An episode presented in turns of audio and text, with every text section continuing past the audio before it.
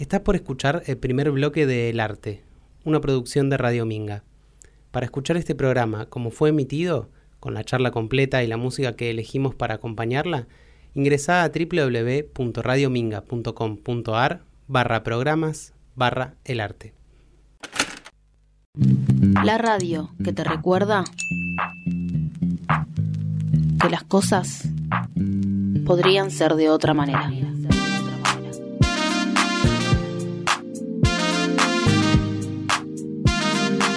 Radio Minga. Radio Minga. Generalmente la puerta de entrada al mundo de la ejecución musical es a través de la música compuesta por otras personas. Las composiciones ajenas, además de acompañar distintos momentos de nuestra vida, son las que al aprenderlas nos enseñan el vocabulario necesario para expresarnos en este nuevo mundo. Pero hay quienes llevan esta relación a un nuevo nivel quienes visten la música ya existente para poder acercarnos a una experiencia que quizás de otra forma no podríamos vivir. Hoy vamos a hablar de las bandas que ponen su labor al servicio de acercarnos lo que está fuera del alcance y con su esfuerzo rinden tributo a las canciones que más nos marcaron. Acomódense, esto es el arte. ¿Sabes lo que es el arte? No, ¿vos? Sí. Cagarte de. Frío,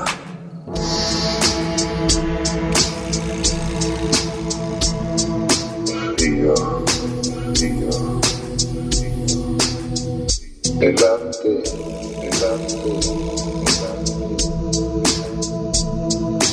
Frío, frío,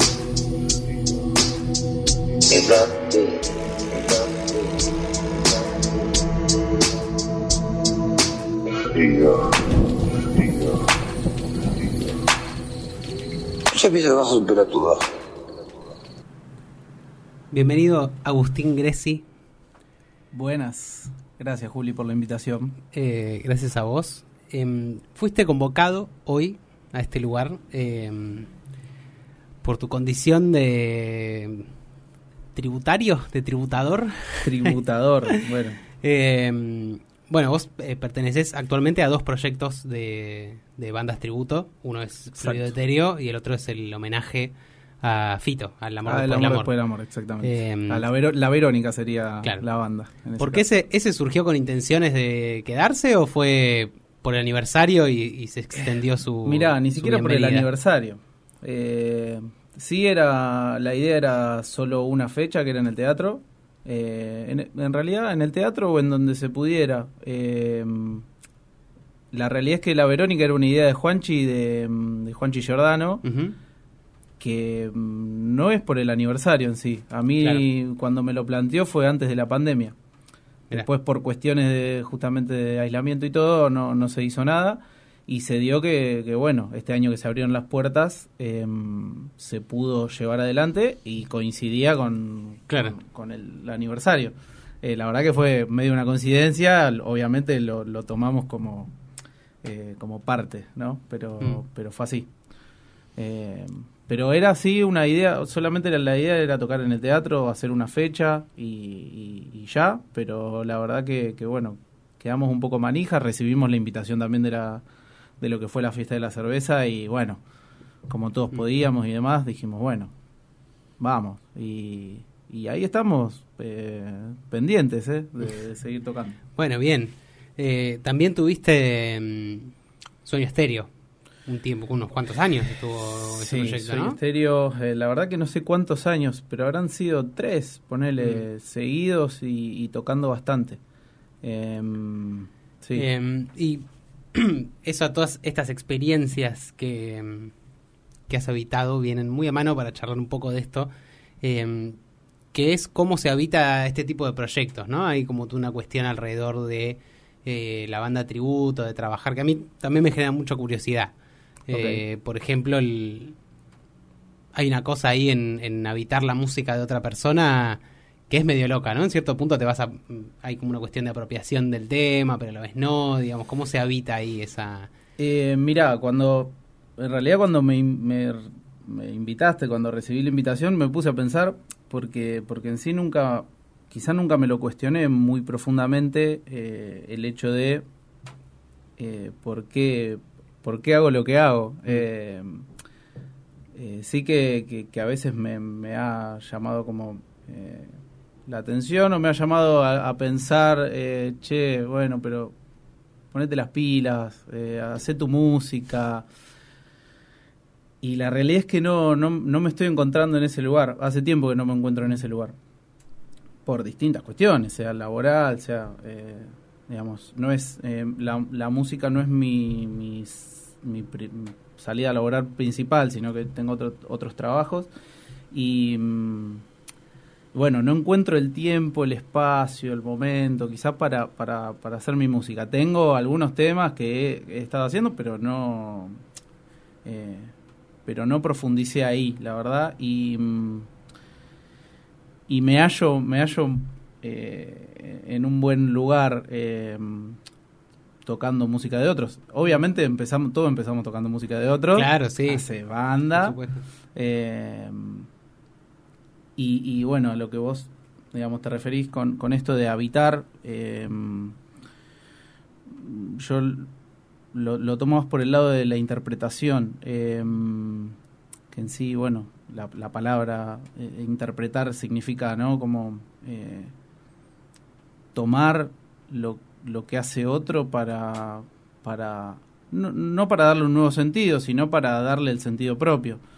Eh, y, y bueno, lo que sucede puede ser un poco de apropiación, pero también eh, es como... En un sentido positivo, obvio. En un sentido positivo, sí, sí, total. Em, pero, pero también me parece que, em, que hay mucho de esto de, de reinterpretar, de, de, de encontrarle por ahí eh, otro, otro lado, otra forma de, que llegue a la gente, em, porque bueno, a mí por poner me toca ser cantante, entonces, y no soy imitador. Claro, Eh, sí. ¿no? Porque también hay otra, ¿no? Otra disociación entre, eh, bueno, esto nos pasó cuando tocábamos con Sueño Estéreo, al momento de decir, che, ¿le ponemos tributo? Mm. O sea, a mí el tributo siempre me sonó, cuando era chico yo flashé con The Beats, cuando no me acuerdo dónde los vi, los vi dos o tres veces, pero eh, flashé mucho.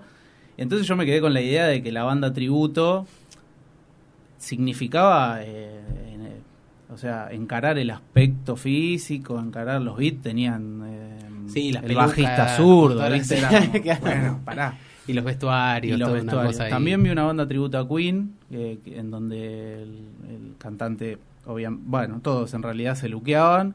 Eh, entonces me, me acuerdo que me quedé un poco con eso y en el momento de, de- de Sueño Etéreo decir, che, ¿qué le ponemos? ¿Qué sé yo? Surgió ponerle homenaje. Claro. Eh, que por ahí cambiaba un poco el sentido de, eso. Por ahí en, en su momento tenía un poco más de, peso el, el usar una de las dos palabras. Ahora, fluido etéreo es tributo y no nos luqueamos. Claro, no, no, no. Eh, Es que también me parece que en eso hubo un surgimiento en estos últimos años, últimos, diciendo 10, ¿no? Digamos, bueno, una buena cantidad de tiempo, eh, donde empezó a, a empezaron a aparecer estas bandas que hacen el repertorio de un artista sin tener como toda esta otra cosa de decir, bueno, no somos los Beatles, nos vestimos como los Beatles. Hacemos, no importa, Nirvana, nos vestimos como los de Nirvana. Sí. No, es como, eh, por lo menos yo, no sé si capaz es porque ahora me doy más cuenta y ya, pero me parece que hay un surgimiento un poco mayor de esas bandas que la propuesta es un poco más relajada, es como bueno, Sí. lo sonoro que venís a, a como a, a presenciar y no tanto Claro. el- la perfo capaz más visual de decir me disfracé de Total. Sí, pienso que igual eh, eh, Pink Floyd quizás no es tan eh, no es tan luqueable, qué sé yo, no tenés no, tenés un personaje como Freddie Mercury ponele Claro. para eh, así que nada, por, por ese lado por ahí Fluido Etéreo es eh, es un poco más eh, libre en ese en ese caso. Igualmente me parece que tenemos a- lo tenemos a Emma que es muy Viste, yo cuando lo conocí, que, que entré a la sala de ensayo, dije, fa, loco, pero este chabón eh, es un inglés, ¿viste? Tiene, sí, sí, tiene ese, tiene ese rasgos físico. ingleses, digo. Pero, eh, pero, pero bueno, que... No, pero a quien le toca a Gilmour se pone una chomba y un jean y, Y ya está, no total, mucho- claro, Me totalmente. acordar a- hace un par de años había saltado una nota que retuiteó, que co- compartió Gilmour, que se reía porque se, se nota que una revista tipo la Rolling Stone, alguna así, había hecho un claro copy-paste de otra nota de otro músico sobre que había subido unas fotos a Instagram con la sobrina y qué sé yo, bla, bla. Y decía algo así como, bueno, el músico británico conocido por sus increíbles eh, vestuarios en el escenario, qué sé yo, que eso claramente les quedó pegado de, no sé, Bowie o Sí, otro. sí, sí, sí. Y él lo compartió cagándose de risa y puso cuatro fotos de él tocando, ponerle a los 19, a los 25, a los 34, a los 50, todas de remera, Remera negra, negra. con. Sí, sí, con remera jean así, se caga de risa el chavo diciendo, bueno, mirá mis, atuendos increíbles. Y es que sí, Eh, cuando te imaginas a Floyd son los viejitos vestidos de viejos. Sí, no, no hay- no hay Básicamente. mucha más data. Este, mm, pero bueno, hay, hay un contacto ahí en el en el homenaje, en la banda tributo que para mí es interesante, que también tiene que ver mm, un poco con el ejercicio del estudio.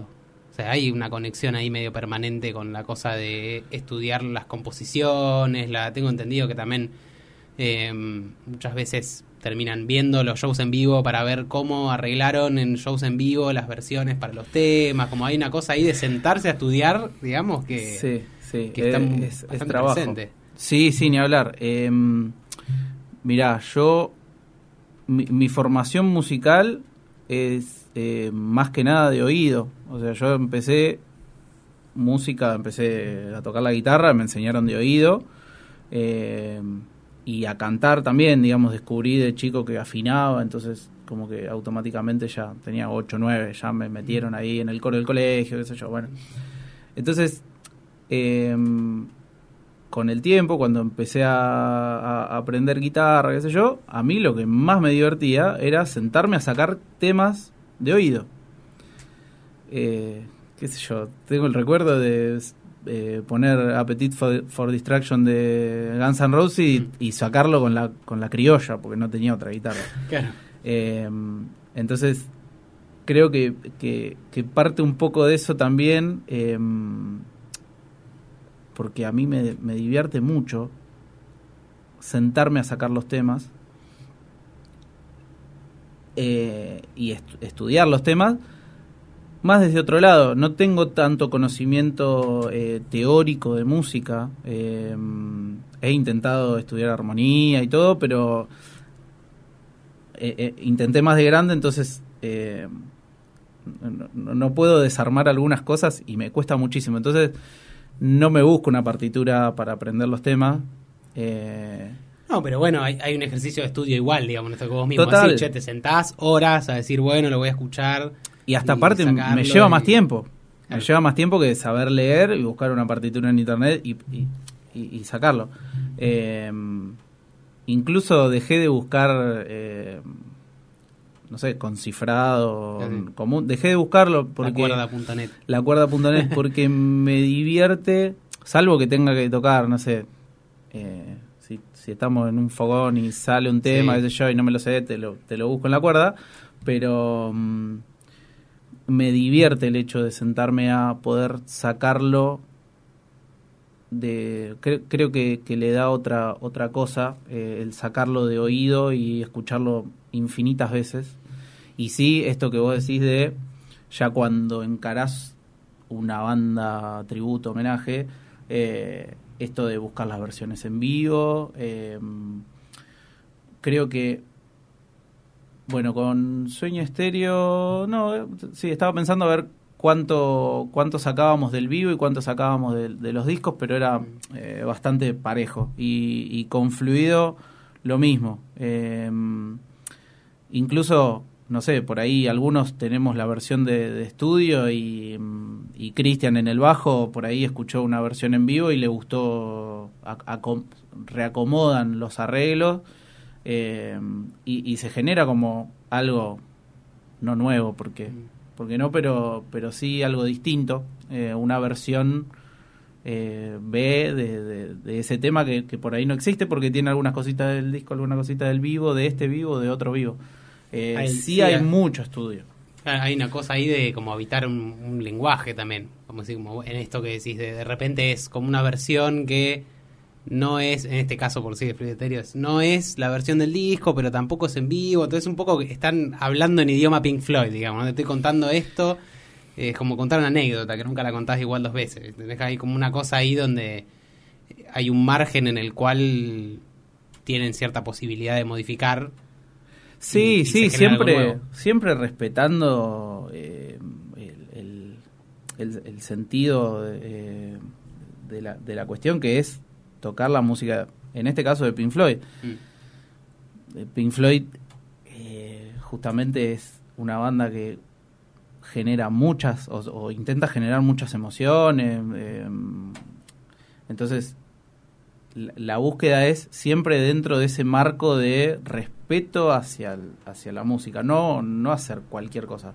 Con Sueño Estéreo sucedía lo mismo. eh, digamos, no es que nos, no nos juntábamos a ensayar y a, y a, tocar como sea temas de, de, Cerati o de Soda, sino que realmente te pones a estudiar el tema y a... eh, ¿Cómo es? Y a, respetarlo, tratar de generar las mismas sensaciones, eh, porque eso es lo que en definitiva recibe el público. Eh, nada, me parece que, que, que justamente sí tiene muchísimo estudio, ni hablar que, no sé, eh, eh, en fluido la- las guitarras que toca Emi Vilelo son muy complejas, son solos de muchos minutos, Sí, algunos, larguísimos. eh, y que el tipo, o sea, eh, lo lo sé porque me he sentado al lado de él varias horas, eh, no para de tocar Mm. y no para de estudiar los temas y, y siempre le encuentra algo más, siempre y, y no solo desde la ejecución, sino que desde el audio. Hay todo un trabajo que debe ser lo mismo o más que sacar los temas, de generar el audio, Claro. eh, de, de poder acercarse lo más posible eh, al audio, obviamente utilizando herramientas eh, distintas. A ver, podés usar una... Obviamente tenés que usar un Stratocaster para tocarlo solo de Gilmour, si no, medio que no vale. Eh, pero sí que no tenés... No vas a tener los mismos pedales, entonces tenés que estudiar mucho para, para saber cómo acercarte con, con tus herramientas Claro, con otros recursos. con otros recursos. En Sueño Estéreo, yo me acuerdo que en su momento, eh, obviamente con la, con la manija y todo que, que, que- que teníamos, eh, bueno, en esa banda tocaba con, con Agus Pérez, que tocaba la guitarra, con Mano 90 en el bajo, con Eche Ferrari, que tocaba la batería, y con Guillermo Isa, eh, que ahora tocan Los Doctores Crotos, otra banda tributo que es de A Los Piojos, también de acá de la zona, Rodríguez Luján. Em, y bueno, eh, Agus, eh, digamos, se logró comprarse un Jazz Chorus, que era uno de los equipos que usaba Cerati. Cerati usaba dos box, Mm. eh, o en realidad uno y uno, pero a veces yo lo he visto tocando con dos box eh, hace 30 y un Jazz Chorus. Eh, y Agus logró comprarse ese equipo, que es una bestialidad. Y entonces yo remanija ahorré hasta poder comprarme el box del AC30. Entonces teníamos uno cada uno. claro, Eh, armaban. Claro, viste, como apuntando, che, ¿cómo, cómo nos podemos acercar? Imagínate que estábamos lejísimos. Eh, y con al principio con pedalerita eh, medio berreta, después pudiendo sumar un poco más. Eh, Agus me acuerdo que en su momento también había podido comprarse eh, la TC Electronic, que era una, una pedalera que una de las pedaleras que usó Cerati, creo que en el último tiempo o en la última gira. Eh, era increíble. Entonces ahí lográbamos acercarnos un, un poco más a- al audio. Sí, pero tenés que seguir teniendo las horas culo de sentarte ahí a perillear y buscar a ver cómo lo seteaba, porque... Cerati no prendía la pedalera y, sal- y salía sí, a tocar, ¿viste? Era como... eh, pero bueno, hay todo un laburo de no solamente aprender los temas, sino de, de- de- del- del audio, digamos. Sí, y, y noto también un, un laburo que, que se asoma entre todo lo que decís, que también un poco siento que es un poco de índole emocional, como sintonizar una esencia un poco intangible de la identidad de un proyecto musical, que vos digas, bueno, esto suena como Soda Stereo, porque estás pudiendo, a pesar de esas limitaciones, si se quiere, más físicas, es decir, no tengo la misma guitarra, no tengo exactamente el mismo ampli, o demás, eh, hay ahí como un, un estudio, si se quiere, más emocional, ¿no? De, de contactarse con esa, con esos mensajes o con esas esencias. Sí, supongo que se da medio al mismo tiempo que, que uno que uno estudia el tema. Eh, en mi caso, yo escucho cuando tengo que sacar un tema, lo escucho infinitas veces, eh, con lo cual creo que me voy conectando con, con ciertas cosas eh, al mismo tiempo, digamos, como eh, me conecto con la ejecución y me conecto también al mismo tiempo con la emoción eh, y trato de interpretarla. O sea, eh, interpretarla me refiero a como a ir analizándola, ir eh, digamos procesándola para después reinterpretarla de la mejor manera posible. Qué sé yo, tiene que ver con, no sé, hasta con eh, cómo, cómo pulsás las cuerdas, cómo, digamos, eh, eso me parece que, que es un laburo que se da todo, eh, todo al mismo tiempo, por lo menos en mi caso. Eh, trato de aprenderme los temas como muy al, muy al, fino. Y mm, la verdad es que eso me, me ayudó muchísimo en la época de Sueño Estéreo. Nosotros veníamos tocando, obviamente veníamos tocando covers antes, que era otra formación, con otro nombre. Veníamos tocando covers y surgió la idea por porque nos gustaba mucho cómo salían los temas de, de Soda que tocábamos. Eh, y dijimos, che, ¿por qué no profundizamos ahí? Después la formación cambió, bueno. Pero en ese momento eh, lo conocimos a, yo por lo menos, y algunos de los pibes más que no lo conocía, a Guille Isa, que era un tecladista, es más grande que nosotros, con mucha más experiencia, y que nos fue bajando un montón de data eh, en cuanto a esto que, que- que por ahí me, me fa- me falta a mí, que es eh, el estudio de la armonía, de, digamos, de cómo armar bien los acordes, de, che, este acorde no es el que, o sea, el que vos estás haciendo, no es ese acorde. Escuchalo bien, Claro. escuchalo bien, fíjate que es un Max 7, no es un mayor común. Bueno, todas esas cosas que, que por ahí nos fue bajando, eh, a mí por lo menos me fue bajando un poco él, me sirvieron después para cuando me senté a, a- a- a sacar los temas, digamos, a ponerme muy fino, o lo más fino posible. Mm. Qué sé yo, después me pasa que, no sé, yo tengo unos buenos auriculares, unos buenos monitores, qué sé yo, escucho, eh, escucho los temas ahí.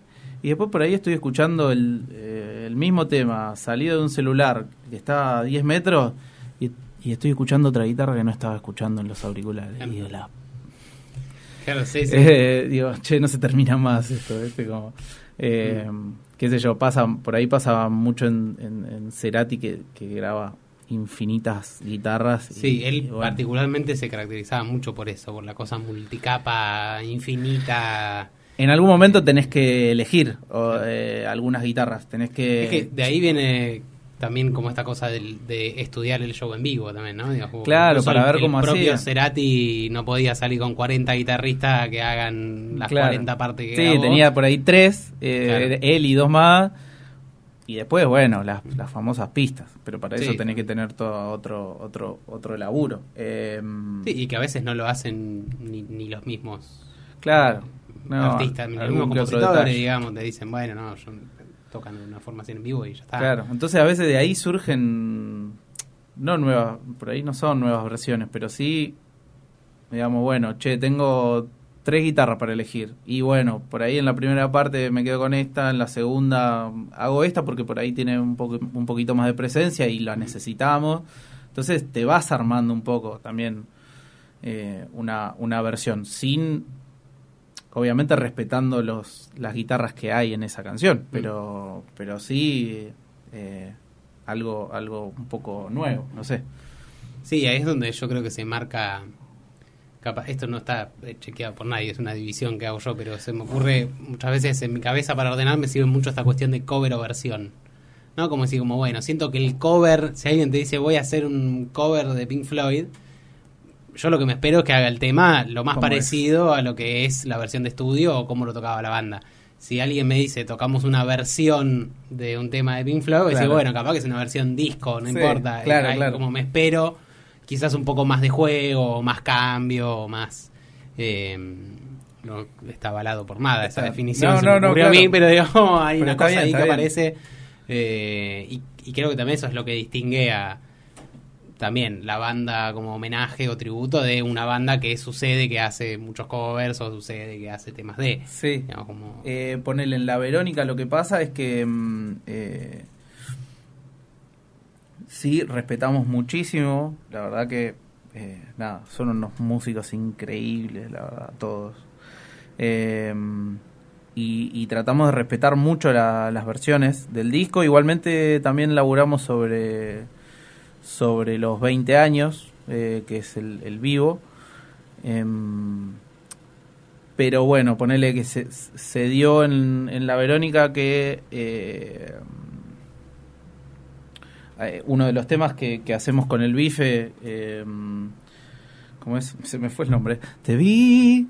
¿Cómo se llama? eh, na, na, na, un vestido de una flor Un vestido y un amor. y un amor un vestido de una flor no Una soy flor. muy del Eh, bueno, un vestido de un amor surgió que mm, que no hagamos la versión original, sino que Mm. hagamos eh, una versión medio paralela eh, con un bife que, que sabe hacer esas cosas. Mm. Y es como algo mucho, obviamente no es, es una versión nuestra, eh, y es muy, mm, como, como te digo, es muy mm, eh, ciertamente improvisada, medio que con el, con el bife me sucede que, que ya lo hemos hecho varias veces. eh, yo participé en, en una toma de él, que es lo, lo que hizo, en, que sacó en YouTube, sacó en Mm. Spotify, que era elegíamos un tema y te decía, bueno, venía a grabarlo en la semana casa eh, y no lo ensayábamos. O sea, como lo tocábamos en ese momento, se grababa. Eh, y no, nos pasa nos pasa con el bife que, que, que sentimos como una, una muy buena conexión, una buena simbiosis y que mm, vamos laburando el, el tema medio medio ahí, medio medio en vivo. Puede ser que la versión de mm, eh, Un vestido de un amor eh, en el teatro, y creo que fue así, la versión de Un vestido de un amor en el teatro fue totalmente distinta a la de La fiesta de la cerveza, eh, que está buenísimo también, y es muy divertido. Eh, creo que ahí se juega un poco esto que hablábamos más temprano de eh, del lenguaje digamos como decir bueno cómo me mantengo en este caso dentro del mundo fito pero igual investigo dentro de ese de ese propio mundo que plantea este este Sí. artista en particular decir bueno cómo lo explorás y de repente te metes ahí en una cosa de, de universo paralelo digamos no como Sí, bueno, sí, en algún sí. universo Fito hizo esto y suena como que lo puede haber hecho Fito digamos. Sí, sí, ahí. es que tranquilamente, o sea, si por ahí buscas alguna versión de Un vestido de un amor, obviamente que ah, debe estar lleno de versiones de Fito tocándolo Mm. solo en el piano. Em, sí, sí, siempre buscando, obviamente, no, no es que sacamos una mandolina y hacemos Claro, un no, vestido de un amor con mandolina, y Sí. bueno. Eh, pero bueno, ahora me hizo pensar eh, en lo que es interpretar y no imitar. Mm. A mí me pasó con Sueño Estéreo que había tomado bastantes modismos de, de, cómo cantaba Cerati. Eh, no, sabría darte un ejemplo ahora, pero sí, obviamente tiene un timbre particular que yo en algunos casos trataba de, generarlo también. Eh, a veces me escuchaba y no me gustaba tanto eso, eh, pero mm, naturalmente como que me iba para ese lado. Eh, y ahora, bueno, traté de hacer, con, o sea, con, con Fluido Etéreo no me, no me pasa porque como es otro idioma quizás y es como... eh, y por ahí estoy mucho más lejos de una voz de Gilmour, ponele, del timbre de la voz de, de Gilmour. Eh, Mira, yo estaba por decirte lo contrario. Que al contrario, que me- la sensación que me da, por lo menos las veces que los he ido a ver, es que justamente no tenés como que hacer una pose de. Bueno. Porque eh, es como hay un timbre de voz ahí que vive en el mismo barrio, si se quiere. Que es Bueno, una cosa sí, que- a mí me que pasa- Cuaja o sea- bien con el. Está con bien, lo que qué es ese suerte. registro. O por lo menos eso se percibe desde abajo. Bueno, así qué que- suerte. Qué suerte. Eh, no, trato de, as- de- de- O sea, no, no me sale tan natural con fluido. tra- tra- trato de no, no buscarlo tampoco. Con la Verónica también trato de, de despegarme un poco de Fito. Lo que pasa es que creo que lo que pasa con Fito y lo que sucede por ahí con muchos cantantes es que hay particularidades que parecen una pavada, pero en realidad hacen a, a las sensaciones y demás, que son, ponele, ahora se me viene a la cabeza, eh, la revoleada de cabeza de Fito. Mm. No es en vano. No O tiene un efecto sobre el sonido. Claro. Dar es dar. No es, o sea, eh, bueno, yo trato de, de- de despegarme un poco de, de, eso y tratar de, hacer eh, un poco más una interpretación con mi voz. Y hay una línea muy delgada ahí. A veces cuando de repente ves a alguien que está intentando mucho eh, la- esta cosa de la imitación, ya hasta se puede pasar dos, dos pasitos y quedar gracioso incluso. Que Sí, como, bueno, parece una imitación de Capuzoto, ¿viste? Como bueno, claro, esa cosa que decís. totalmente. Eh, el- la identidad de esos, esos cantantes que tienen tanta identidad a veces es medio un arma de doble filo, porque decís como, bueno, no podés hacer lo que sea porque son muy particulares y en, en ese universo sonoro que construyeron es un pilar fundamental esa, esa voz que tienen o esa forma de cantar. Pero también es tan particular que si te pasás de rosca parece un chiste, ¿viste? Y que estás sí, haciendo una imitación claro. en un cumpleaños. Claro, me, me, me ha pasado de ver, qué sé yo, creo que más que nada con por ahí eh, bandas bandas tributo a Queen, que también hay un montón. Un pero montón. pero las que imitan, las que el Freddy está disfrazado y viste, claro, tenés que ser muy bueno para Mm. eh, para no generar justamente eso, ¿no? Que ya sea un chiste. Mati Denti la rompe Hace toda, no necesita mm, ni pelarse ni, No, ni no, no. ponerse una chaqueta. Eh, ¿Cómo es? Pero, pero sí, me, ha- me ha pasado de ver bandas tributo que vos decís, "Ay. ¿es una obra de teatro o es este como Mm. Sí, y, y que también muchas veces ahí se nota que el- la, la imitación o, o replicar técnicamente lo que hizo una persona sin ese componente más, más emocional o más sentimental y abstracto de la esencia de esa música que te interpele de cierta forma. También, a mí me ha pasado de ver bandas tributo que decís, la verdad, estuvieron afiladísimo, hicieron cada nota exactamente igual y me pegué un embole como nunca me lo pegué en la vida. Claro, No, claro. Como hay, hay una cosa ahí donde también, de nuevo, como es un espacio que por lo menos a mí desde afuera me parece habitado por muchas líneas delgadas, hay fronteras delicadas que vos decís, Sí, sí. si no tenés un cierto grado de control sobre estos factores, Sí, un marco. se un pone medio paródico, medio Claro, bizarro. claro. Radio Minga, la radio de la cooperativa Ladran Sancho.